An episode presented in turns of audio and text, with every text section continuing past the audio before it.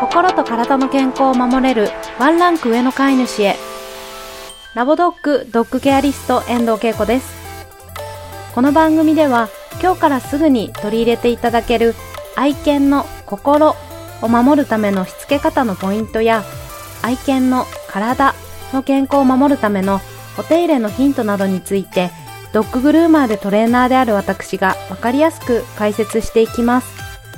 ぜひ通勤のお時間やお料理やお洗濯など家事の合間などでお耳だけ貸していただけましたら嬉しいです。こんにちは。ドッグケアリストケイコです。前回の放送で次回は梅雨時期に多発する皮膚トラブルについてお話ししますなんていうお話をしていたんですが、今日収録をしようと思ったら見事に梅雨が明けてしまいました。タイミングが悪い私でございますが、まあ、梅雨から夏にかけて皮膚トラブルって増えるので、今日は予定通りお話をしたいと思います。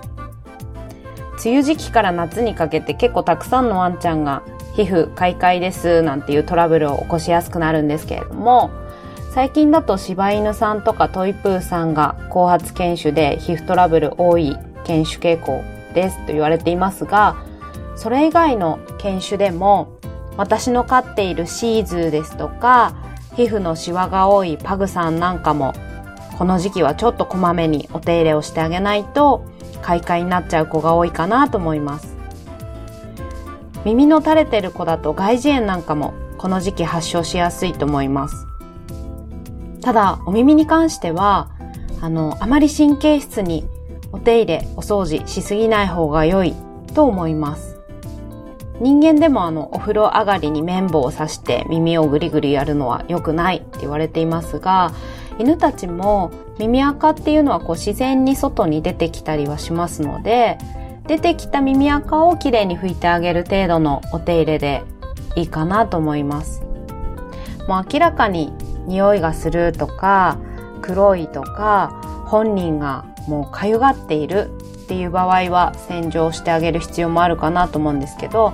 ただこれもその辺で売っているお耳の洗浄液とかをご自身で買ってぐじゅぐじゅやるのではなくて、きちんと病院に行ってみてもらった方がいいかなと思います。あの、洗浄液入れて耳の根元をゴリゴリしましょうって書いてあって、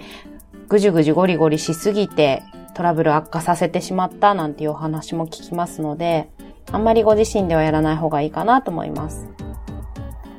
で、これらの皮膚トラブルなんですけど、どうしてこの時期多いのかと言いますと、皆さんご存知の通り、もともと皮膚には常在菌と言われる菌たちが住んでいて、その菌たちが好む環境になるんですよね。高温、多湿ということで。なんでその菌たちが何かのきっかけでわーっと増えてしまうと、皮膚に炎症を起こして、皮膚炎が発症して、で、そこから痒くなる。で、痒くなったらかいてしまう。で、書くと、皮膚とか皮膚の細胞が傷ついてしまって、さらに炎症が悪化するという悪循環が働いて、どんどんひどくなってしまうんですけれども、一致さ一致スクラッチサイクルと言ったりもするんですが、このサイクルが起きてしまった場合、どこかを止めてあげないとなかなか改善に向かわないということがありまして、私たち人間だったら書いたら悪化してしまうので、保冷剤で冷やしましょうとか、なるべく書かないようにしましょうっていうのができるんですけど、ワンちゃんたちはもうね、そんなことはできないので、もう痒かったら書いてしまうので、なるべくトラブルが起きないように、このサイクルが起きないように予防してあげることがとっても大事かなと思います。で、どうやって予防するかっていうところなんですが、まず第一は、前回お伝えしたブラッシングですね。やっぱり。お散歩から帰ったらブラッシングをする。お散歩行かなくてもブラッシングをして、でブラッシングもこう上からザザザーっと撫でるだけではなく、しっかりと毛をめくってですね、下から上にかけて、お尻から背中にかけて、ちんとマッサージをするようにブラッシングをしてあげるというのが大事なんですけれども、まあ、ホコリやハウスダストとか毛もつれとか、そういうのも除去してくれますし、皮膚の新陳代謝も高めてくれますので、ブラッシングはまず第一です。であとは、シャンプーですね。シャンプーのしすぎというのはもちろん良くないんですけれども、この時期はですね、不潔にしない、皮膚を清潔に保つというのも予防ケアの一環になりますので、こまめにシャンプーをしてあげることも、してあげることが大事かなと思います。私もこの時期、通常だと2、3週間に1回のシャンプーの頻度が、だいたい10日に1回、10日弱で1回というふうに増えます。で、シーズンだとこう涙焼けとか、耳が油っぽい子とか、足回りちょっと油っぽい子とか多いんですけれども、涙焼けしてるところをずっとそのまま置いておくとそこも雑菌が繁殖しやすかったりもするので、まあ日々吹いてお手入れはしているものの、やっぱり10日に1回ぐらいはシャンプーして綺麗に清潔にするというのを心がけてます。あとは梅雨時期だともう明けましたが、雨上がりの隙を狙ってこう散歩とかに行くので足回りが汚れやすかったりもしますし、なのでシャンプーの頻度を上げています。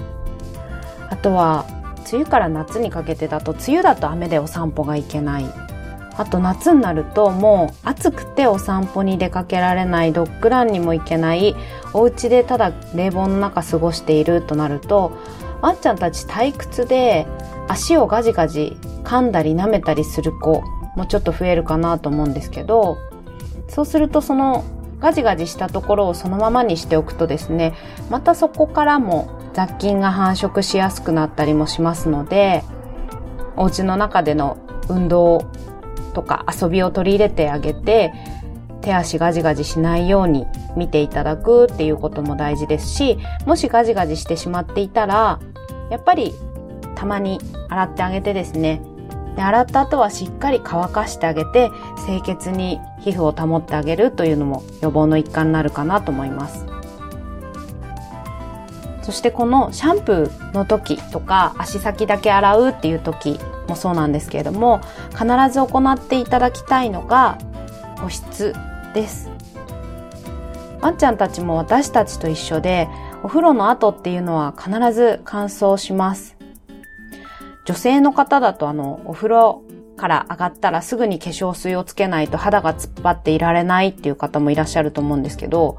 私もお風呂上がりは5秒以内に化粧水をつけないと、皮膚がたるんでくるんだよ、乾燥してたるんでくるよ、シワだらけになるよとか、以前脅されてですね。それから私は、化粧水はお風呂場の中にも一つ置くようにしていて、お風呂を上がる前に化粧水をつけて脱衣所に上がるっていうのがもう習慣づいてしまってるんですけれども、ワンちゃんたちもお風呂上がりは乾燥します。どんなに保湿系と歌っているシャンプーでもシャンプーした後は乾燥してしまいますよというデータも出ているくらいなので、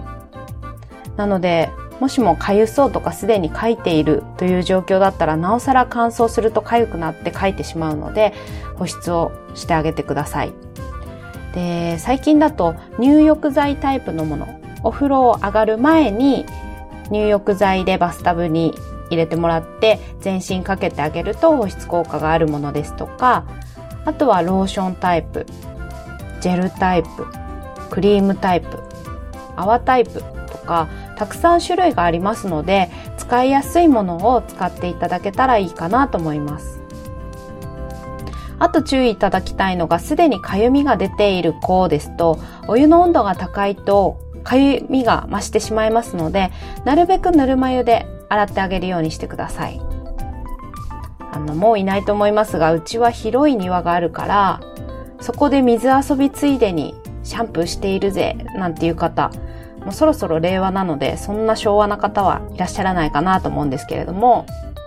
まあ、でも私の地元の田舎の方に行くともしかしたらまだそういうおじさんがいるかもしれないんですけれども、あの、皮脂汚れって油なので、水ではあまり綺麗に落とせないので、絶対やめてくださいね。まあ、言わなくてもいらっしゃらないと思うんですけれども、なるべくお湯でゴシゴシせず洗ってあげてください。それでは本日は、梅雨時期から夏にかけて起きる皮膚トラブルの予防法についてお伝えしました。ぜひ参考になさってみてください。あと今日ちょっとお知らせがあります。と、ポッドキャストの番組で、経営者の志という番組があるんですけれども、私そちらに出演をさせていただきました。えっと、前半と後半で2部に分かれて、あの、放送されてるんですけれども、よろしかったら、ポッドキャストから検索で、経営者の志という番組に行っていただいて、聞いてみていただけたら嬉しいです。はい。それでは、ドッグケアリスト遠藤恵子でした。また次回、お耳にかかれたら嬉しいです。